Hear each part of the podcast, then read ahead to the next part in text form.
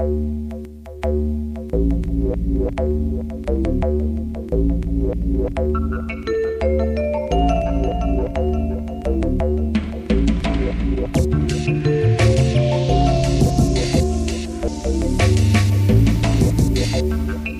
Radio, die Sendung aus dem Werkstätten- und Kulturhaus. Herzlich willkommen bei einer neuen Ausgabe von WUK Radio. Am Mikrofon ist heute Margit Wolfsberger und ich habe einen Gast bei mir. Herzlich willkommen, Andreas Sulzer. Hallo. Hallo. Danke für dein Kommen. Wir machen heute eine Sendung über einen Workshop von dir, der in der Werkstatt für Holz und Design im WUK stattfindet. Und zwar, dass ich es richtig sage, Skin-on-Frame Kajak im Selbstbau. Richtig? Das ist richtig, Wunderbar. genau. Ja. Du wirst uns dann genauer sagen, was das ist. Bevor wir dazu kommen, äh, hätte ich gerne ein bisschen was von dir gewusst. Kannst du mir bitte sagen, wo warst du mit fünf Jahren zu Hause? Mit fünf Jahren war ich im obersten, wirklich im obersten Mürztal. Das ist bei Mürzsteg Richtung Freien an der Mürz, also das ist nahe an der äh, niederösterreichischen Grenze schon. Sehr idyllisch, Mhm.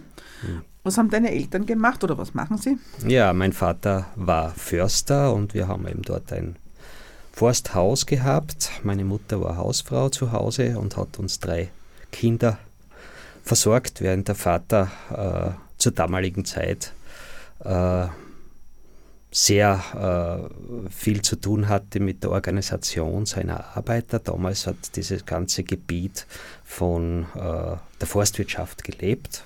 Es gehört den österreichischen Bundesforsten. Und er hat da einen Forstarbeiterstand von 63 Personen gehabt mhm. in seinem Revier. Also er war da sehr, sehr beschäftigt. Ja. Also gar nicht so dieser einsame Förster, wie man sich das vielleicht vorstellt, sondern eher fast ein Manager. ja, grundsätzlich ist es ja so, dass dieses, äh, die Vorstellung vom, vom Försterberuf äh, nicht die ist vom bärtigen Mann, der mit dem Dackel durch den Wald geht und sich die Bäume beim Wachsen anschaut, sondern es ist durchaus ein Managerjob, ja, und heute umso mehr als früher. Mhm. Für dich aber sicher eine sehr schöne Kindheit, nehme ich an, was die Umgebung Abs betrifft, oder? Absolut, ja. Mhm. Also wir haben an der äh, relativ nahe an der Mürz gewohnt und also die Mürz, das ist immer, meine Frau lacht immer, weil jedes Mal, wenn wir reinfahren noch mit Steg, äh, muss ich ihr sagen, wie schön die Mürz ist, weil das ist so ein klares Wasser, es ist unglaublich. Das stimmt, ja. ja und das mhm. hat natürlich schon meine Liebe zum Wasser geweckt und ich bin, ich habe einfach in meiner Kindheit sehr, sehr viel Zeit am Wasser äh, verbracht, bin mit meinem Vater oft fischen gegangen und es war mhm. eine schöne Zeit. Ja. Mhm. Ja. Genau, dann sind wir ja quasi, das ist vielleicht irgendwie die naheliegende Sache zu Holz und auch Kajak, aber so weit sind wir jetzt noch nicht. Mhm. Mit 15 wird es ja vielleicht dann ein bisschen langweilig geworden sein, da im, so ganz hinten zu wohnen, oder? Was war da los in deinem Leben? Nein, mit 15 bin ich dann äh, nach dem Hauptschulabschluss, äh, den ich in Neuberg an der Mürz gemacht habe, äh, bin ich nach Bruck und habe dort die Forstschule begonnen. Mhm. Also es war der Wunsch meines Vaters, einen Nachfolger zu bekommen als Förster und äh, dem bin ich, braves Kind wie ich war, gefolgt und bin nach Bruck gegangen und habe eben äh, die Forstschule in Bruck besucht mhm. habe mit 82 dann maturiert und äh, natürlich habe ich dort äh, doch dann ein bisschen ein anderes Leben kennengelernt, also im, im, im ganz, ganz ruhigen mit Steg. Ja. Mhm. Und ähm, mit 25 warst du dann Förster oder hast du dich dann schon in eine andere Richtung entwickelt gehabt? Äh, mit äh, also nach der Schule habe ich dann das äh, Praktikum gemacht. Äh, als sogenannter Forstadjunkt heißt es, also nach der Matura an der Forstschule in Bruck muss man dann noch ein zweijähriges Praktikum absolvieren, dass man überhaupt zur staatlichen Försterprüfung antreten darf. Dann habe ich die Forst, also die Försterprüfung gemacht und war aber zum damaligen Zeitpunkt schon äh, angemeldet zum Pädagogikum in Wien-Obersankt Veit äh, für äh, das landwirtschaftliche Schulwesen und, und äh, Beratungswesen. Und Äh, mit 25 war ich eben schon als Lehrer tätig in der, an der Landwirtschaftlichen Fachschule in Kapfenberg und äh, wohnhaft auch in Kapfenberg. Ja, mhm. soweit. Ich muss ja gestehen, ich habe ja meistens, wenn mhm. ich jetzt mit Menschen aus dem WUK sprich, äh, gegenüber, das dann irgendwann nach Wien gezogen ist mhm. und die, die meistens auch ländlichen Wurzeln eher hinter sich gelassen hat. Mhm. Das klingt jetzt bei dir mal nicht so danach, oder? Weil du hast dann die Schule in Kapfenberg wahrscheinlich doch auch länger ausgeübt, deinen Job, oder? Mit ja, 35, das, warst du da dort? Das hat ein bisschen, es hat natürlich ein bisschen gedauert, ja. Ich war äh, mit äh, bis 2000, äh, bis 1998 war ich in Kapfenberg tätig, ja, und äh, habe dann, äh, wir haben dann begonnen, mit meiner damaligen Frau habe ich begonnen, ein Haus zu bauen in der Südsteiermark und das Ziel war eben, nach Graz zu gehen und äh, dort zu unterrichten. Das ist über den Umweg äh, der Landwirtschaftlichen Fachschule in Hartberg gewesen. Also bin in die Oststeiermark gezogen, äh, beziehungsweise äh, dienstlich äh, gewandert, äh, war dann drei Jahre Wochenpendler. Wir haben schon in der Südsteiermark gewohnt, mhm. also in der Nähe von Kitzek, mhm. in St. Nikola im Sausal, sehr schöne Gegend auch.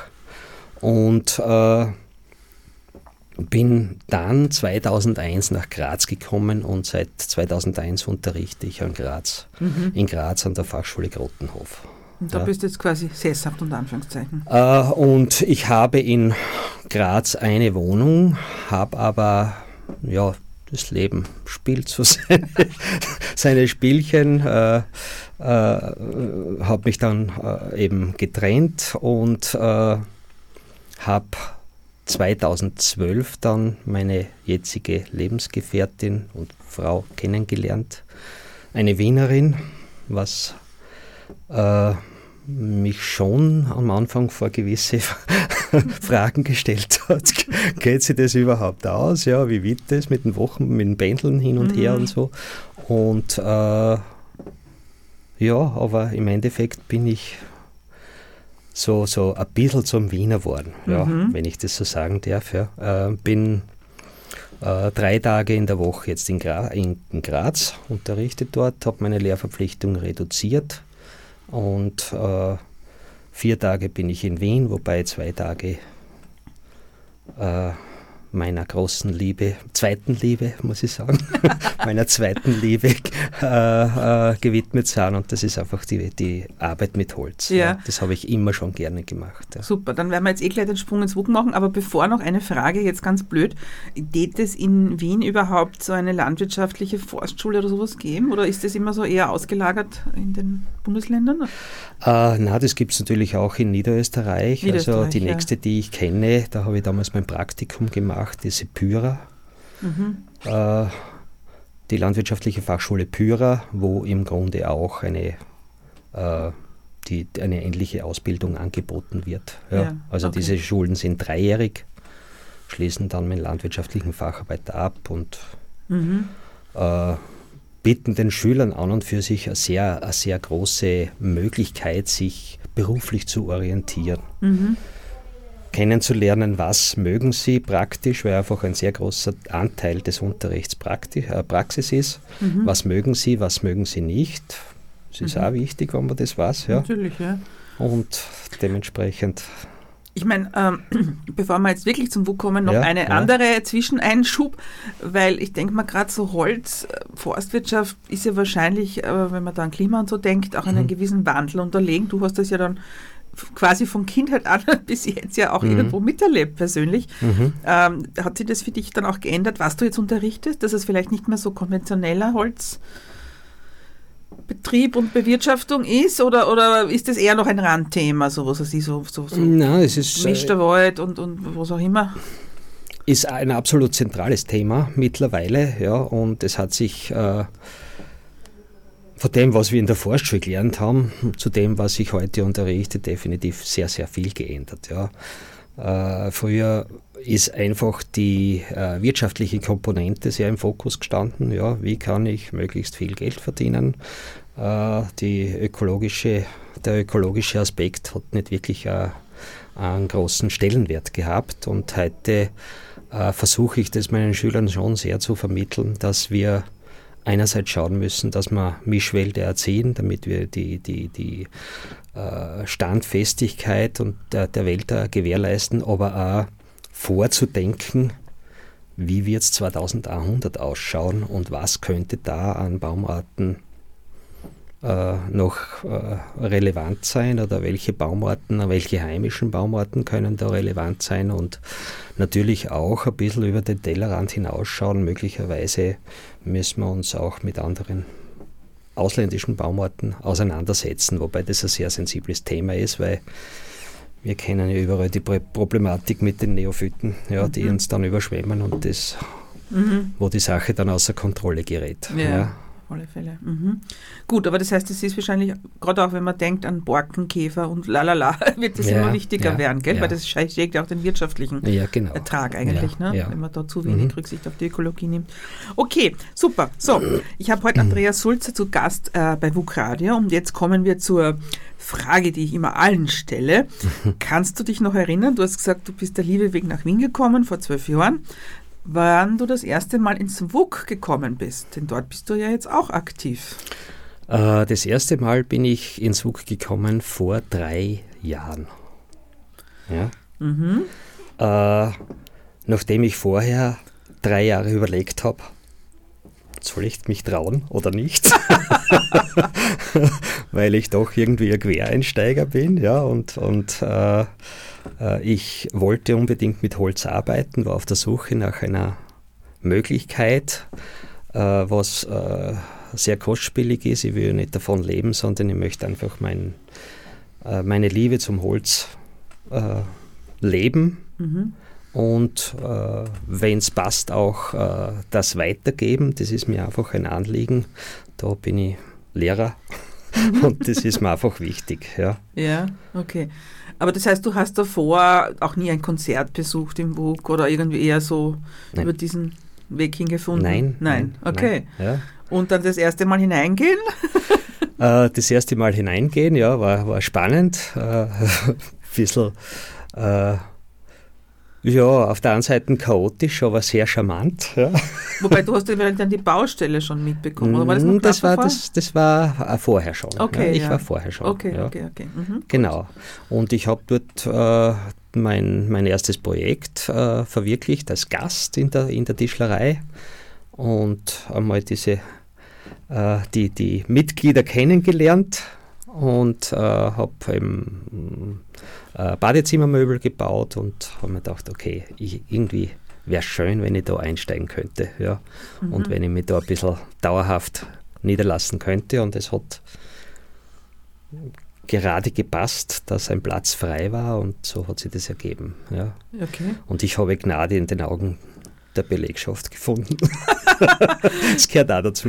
Es gehört dazu, weil Selbstverwaltung heißt ja auch, äh, ja, ja. man muss sich gut verstehen eigentlich auch ja, natürlich. Ne? weil es gibt ja keinen Chef, der sagt, den nehmen wir jetzt, sondern alle können da ja mitreden. Ne? Genau. Und oft sind ja die informellen Hierarchien die weitaus stärkeren. Aber eben so die Organisation, wie das ist, äh, das war, war das eher neu für dich oder hast du das vielleicht auch aus Graz von irgendeinem selbstverwalteten Projekt gekannt? Nein, das gibt es so? in Graz so in dieser Art und Weise nicht. Ja. Zumindest ist es mir nicht so bekannt. Ja. Ja. Mhm. Und äh, ja, das war neu für mich, ja. Und es ist total spannend. Ich bin immer noch am Kennenlernen und eben das Radio war mir auch unbekannt, ja. Mhm. Das, dass es die, diese Möglichkeit gibt und ich finde das einfach, äh, äh, also für mich ist das faszinierend, ja. Mhm. Die Möglichkeiten, die man hat, ja. Und auch das insgesamt das bunte Völkchen, das da ist sehr individuell. Genau, manchmal sind wir wahrscheinlich auch so wie die sieben Zwerge, gell? Ja, mein. da passt du aber mit deiner Herkunft ja eh gut dazu, eben, wenn ich eben, das jetzt so eben. sagen darf. Gell? Genau, ja. Okay, gut, dann kommen wir zum Thema der Sendung, weil ich war ja so ähm, äh, fasziniert eigentlich, als ich da vorbeigegangen bin und dein, deinen Flyer da zu diesem Skin-on-Frame-Kajak im Selbstbau gesehen mhm. habe, weil ich mir gedacht habe, es äh, gab ja im WUK mal jemand, der wollte Flieger bauen. Ne? Okay. Boote, glaube ich, haben wir noch nie gehabt. Also das ist was Neues.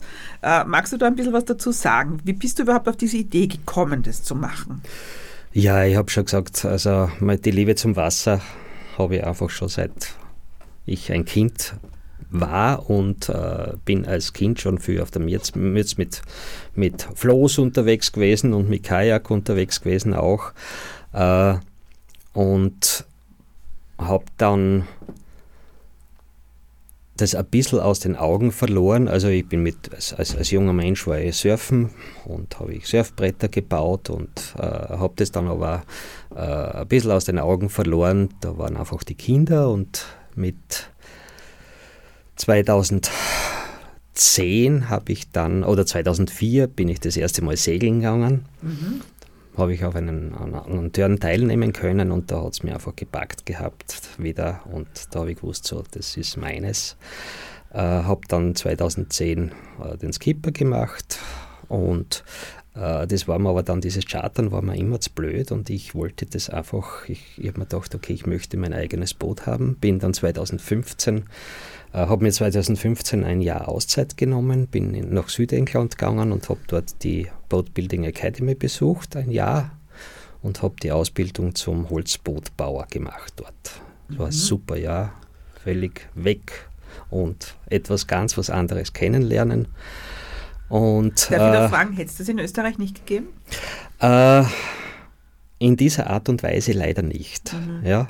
Ich habe dann nachträglich einen Bootbauer in Klosterneuburg kennengelernt, ja, und äh, wo das vielleicht möglich gewesen wäre, aber ich, ich, ich wollte einfach ganz bewusst äh, meine Englischkenntnisse ein bisschen aufmöbeln.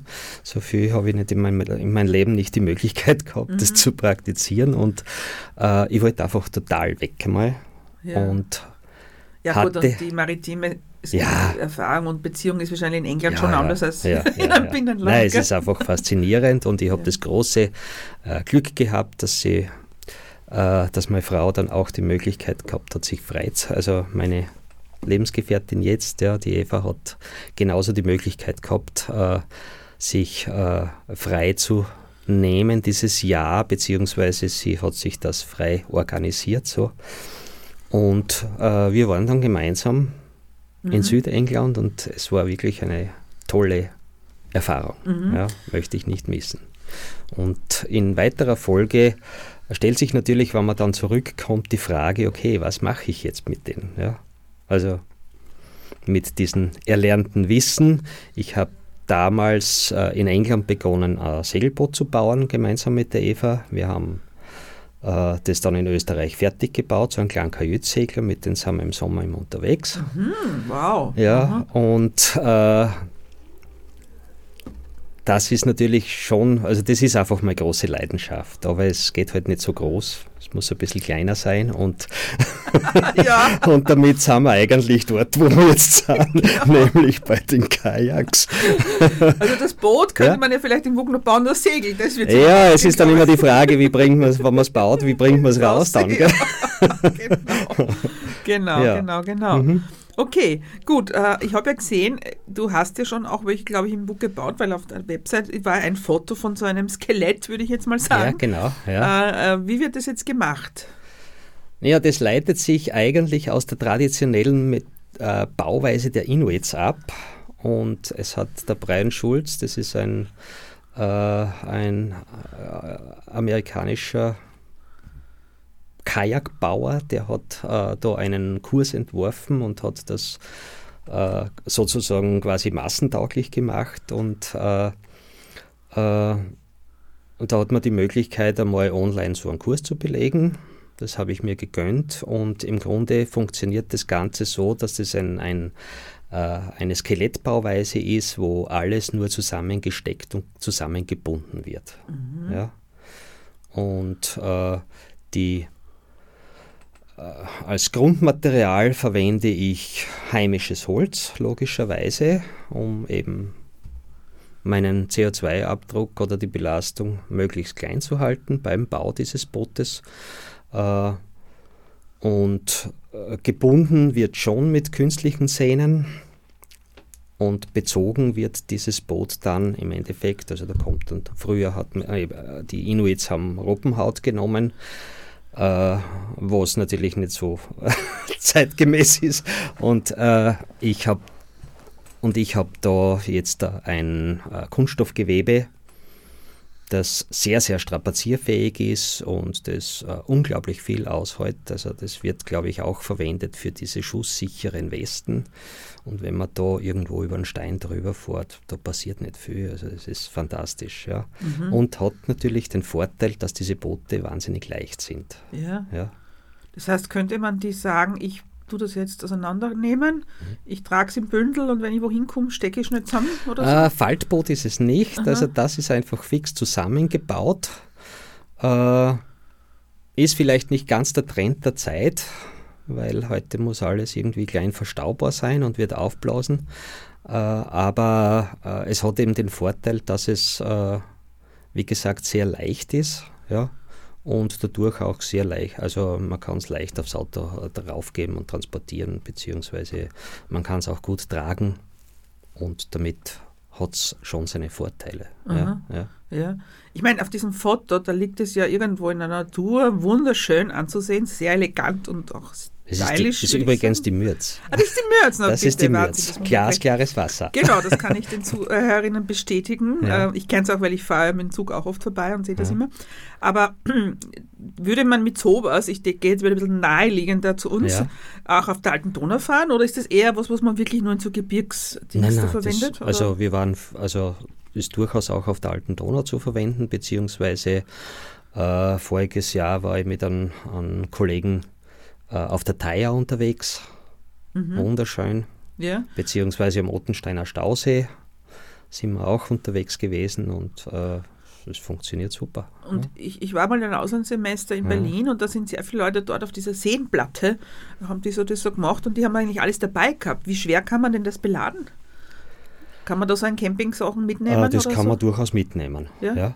Aha. Also das geht ohne weiteres, dass ich da mein, mein kleines Zelt mitnehme, dass ich Schlafsack mitnehme. Also es ist ausreichend Platz innen, steckt man rein und kann man, durch, äh, kann man Touren machen. Ja, ja, okay. Gut, wenn jetzt die Leute schon Lust kriegen, ich will das auch haben, äh, wie, wie schwierig ist denn das zu bauen? Also wenn ich jetzt dir sage, machen wir es und ich habe noch nie was mit Holz gemacht, schaffe ich das? Ja. Absolut. Bei mir gibt es ja auch noch. Sehr gut. äh, das Ganze würde so ablaufen, dass, äh, dass äh, die wesentlichen Bauteile von mir vorbereitet werden. Ja? Äh, und im Endeffekt sind dann noch die, also ich bin in England mit dem Boot, Bootsbau sozialisiert worden. Ich habe immer die englischen Ausdrücke. Ja. Also man wird einfach, also man, man fräst die Mortise and Tenants, also die, die äh, Zapfen und, und, und Löcher. Ja. Äh, zum, zum Zusammenstecken, äh, dübelt das Ganze zusammen und äh, das Ganze und, und die Rippen, die werden über Dampf gebogen. Also das, äh, die, die, die Teile sind vorbereitet ja. und äh, anschließend wird das bezogen. Also der, der Prozess äh, eines, äh, des Baus von so einem Kajak, wenn die Dinge vorbereitet sind, dauert circa sechs Tage. Mhm. Ja. Und dann kann ich das Ding mit nach Hause nehmen. Gut, und äh, wann würdest du sowas starten? Gibt es da schon einen Termin oder wie denkst du, dass man Naja, es gibt, es gibt nur keinen konkreten Termin. Ich, aber ich habe jetzt einen Gast, mit dem ich gerade ein, ein äh, West Greenland Kajak baue und mhm. der hat Freunde und Interessenten, die schon ganz gespannt sind, wie mhm. das ausschaut und wie das äh, performt, das Ganze, äh, das, das Kajak. Und möglicherweise ergeben sich da dann äh, entsprechend äh, Kontakte. Also ich würde es eher so anlegen, dass man sagt, wenn Interessenten auf mich zukommen, dann lege ich einen Termin fest. Ja, ja. Könnte man auch als Community Building machen oder so, gell? weil du hast ja relativ eine kleine Gruppengröße, ne? du steht vier Personen. Ja, es geht ja darum, ich, ich, ich muss die auch betreuen. Genau, ja? genau. Ja. Also ich mhm. möchte auf jeden Fall jedem äh, entsprechend die Instruktionen zukommen lassen und sobald es zu groß wird, macht es keinen Sinn. Ja, ja, genau. Also wer sich dafür interessiert, Infos gibt es auf der WUK-Website bei Werkstatt für Holz und Design, Andreas Sulzer. Also du hast ja selber jetzt gerade gesagt, du bist, hast dich jetzt ein bisschen in den Bootsbau äh, entwickelt, mhm. aber angefangen hast du mit einem Badezimmer. Ja. Das heißt Möbel, was ja eigentlich, glaube ich, eher mit einem Tischler in Verbindung gebracht wird, ist mhm. das für dich jetzt gar nicht so interessant oder ist das eher, wenn man sagt, das hat keine Zukunft, kauft eh jeder bei Ikea oder ja, das haben wir beim nächsten Punkt, der mir ein großes Anliegen ist, weil immer, es hat zwar jeder IKEA-Möbel zu Hause, auch ich, aber grundsätzlich schaue ich, wenn ich Möbel baue, dass ich wirklich mit Vollholz arbeite, weil das im Sinne der Nachhaltigkeit ist. Ich lackiere auch nicht, sondern ich öle alles. Ich versuche möglichst auch äh, äh, biologischen oder, oder, oder möglichst äh, wenig belastende Klebemittel und Leim zu verwenden, um, um meine Möbel zu bauen. Ja, und ist für mich ein großes Thema. Ich habe einen Großteil meiner Möbel selbst gebaut. Just for fun. Ich, ja. Es macht mir einfach Spaß, das auszuprobieren und, und Dinge zu probieren. Geht's oder geht's nicht? Also das ist so dieser Reiz auch. Kann ich, ist das mit Holz möglich? Äh, mich faszinieren auch die, also die Kombination von altem Handwerk und äh, den neuen Möglichkeiten. Also äh, das, das Konstruieren am Computer und, und das Arbeiten mit modernen äh, Maschinen ist für mich genauso faszinierend wie auch das, das althergebrachte Zinken mit dem Stemmeisen und mit, also ich denke, Holz hat eine große Zukunft. Gut, vielen Dank, Andreas. Danke für die Einladung. Und alles Gute noch und danke fürs Zuhören. Wir hören uns wieder in einer Woche bei WUK Radio.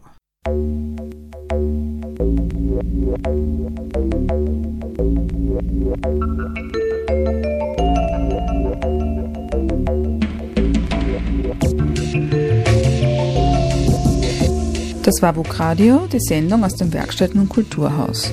Mehr Informationen unter www.wuk.at. Hey.